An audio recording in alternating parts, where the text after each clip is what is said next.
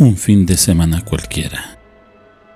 Se lleva a cabo la entrega de cambio de turno en el Hospital General de Zona número 1. La hora, 18.30 de la noche. El año, 1993. Las labores son normales y lo más cotidiano posible. Nada parecía alterar el tranquilo ambiente del nosocomio. De pronto, un apagón. Obscuridad total. Y con esta...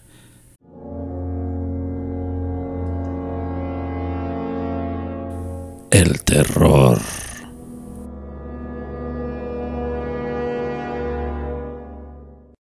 Historias camaleónicas.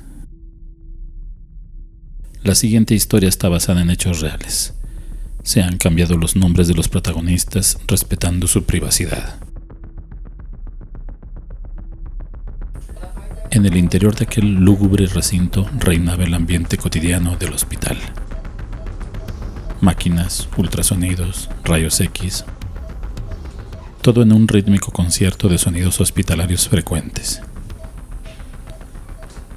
Un estruendo poderoso rompe con el monótono actuar de todo el personal llega la nada. El silencio momentáneo lo rompe un grito espantoso que se mezcla con el del personal en turno. Cuando en eso llega el apagón. Silencio. Todo mundo expectante, ni se inmuta porque esperan que entre en acción la planta eléctrica de emergencia. Una máquina eficaz de diésel, la cual en estas circunstancias de inmediato se activa para proveer de luz eléctrica oportuna, pero esta vez falló. La corriente eléctrica simple y sencillamente jamás se echó a andar. En un hospital esto sí es una verdadera tragedia. Justo ese era el momento. Unos segundos antes, en el servicio de anatomía patológica, un joven, Luis, alias Lu, que era camillero de cuarto piso, apareció por el pasillo de ese laboratorio con una camilla y una bolsa mortuoria. Le habían ordenado que pasara a bajar un cuerpo y así lo hizo. Se disponía a entrar a la sala mortuoria justo antes del corte de energía. En el servicio donde se realizan los estudios quirúrgicos y en algunas ocasiones necropsias, solo había una persona de guardia. Era el técnico ayudante de autopsias que le tocaba hacer ese trabajo. Al momento de recibir al camillero, con el cuerpo sin vida del paciente, solo acudió para recibir al expediente médico. Hola mi Luis, ¿qué me traes? Pues aquí un impaciente. Bromeando alegre soltaron una carcajada. Le extiende la mano con el expediente y el técnico le indica con el brazo extendido dónde colocar el cuerpo. Lo deja sobre la camilla en el fondo de la sala, a un costado de la plancha de acero donde se realizan las necropsias. En eso, el apagón. Todo el ambiente quedó en silencio. Los dos muchachos, pegados al piso, no pudieron moverse a ningún lado. Obscuridad total. Escucharon mucho alboroto afuera en el área de mantenimiento. El personal que está de guardia de inmediato se disponen a reparar el daño, por lo que acuden a revisar la sala de máquinas a ver dónde se cortó el suministro eléctrico. Mientras nuestros personajes petrificados no sabían qué hacer. Ese mi Luis, ¿ahí estás? Pregunta el técnico nervioso. Sí, güey, pero está todo negro. Me voy a romper la madre si camino en la oscuridad. No veo nada, maldita sea. Deja voy a la oficina, creo que por ahí tengo un encendedor. Ya ves que me encanta fumar. Córrele, güey, no me dejes solo con el muertito. Se dirige el compañero de trabajo al cajón del escritorio. Saca un pequeño encendedor, regresa a la oscura sala y enciende la flama. Lo que observa le provoca un fuerte temblor. Con la tenue luz alcanza medio a iluminar la amplia sala.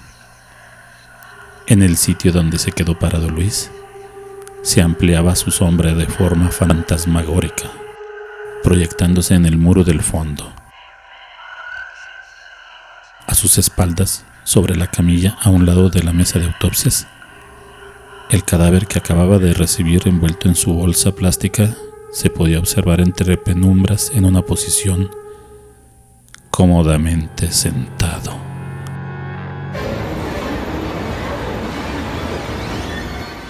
Luis al ver cómo reaccionaba el técnico se alarmó preocupado.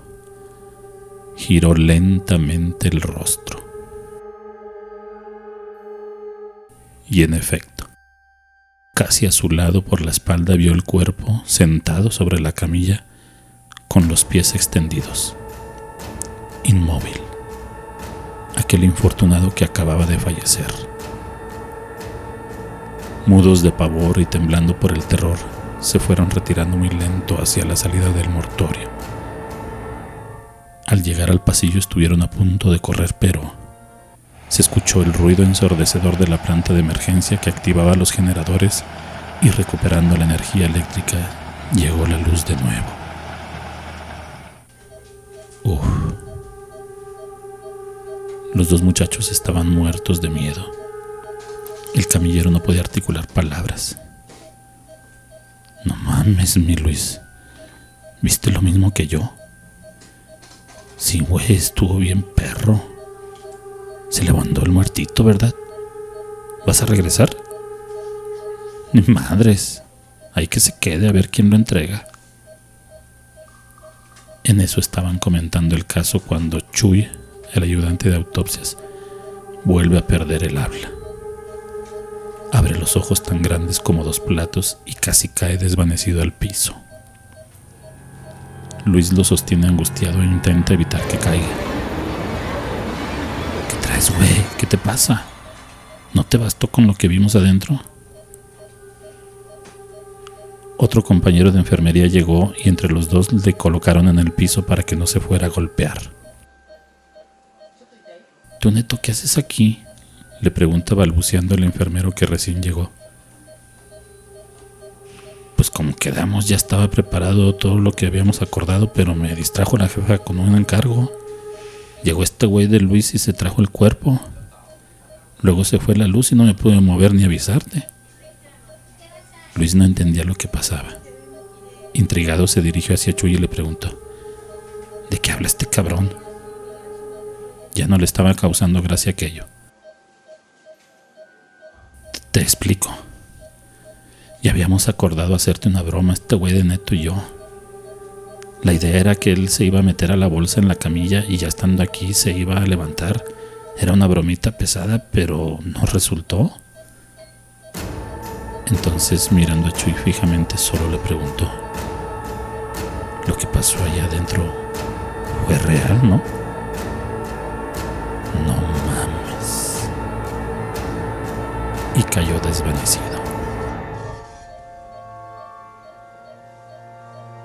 Historias camaleónicas son una idea original, adaptación, producción y edición de Santiago Aguilar.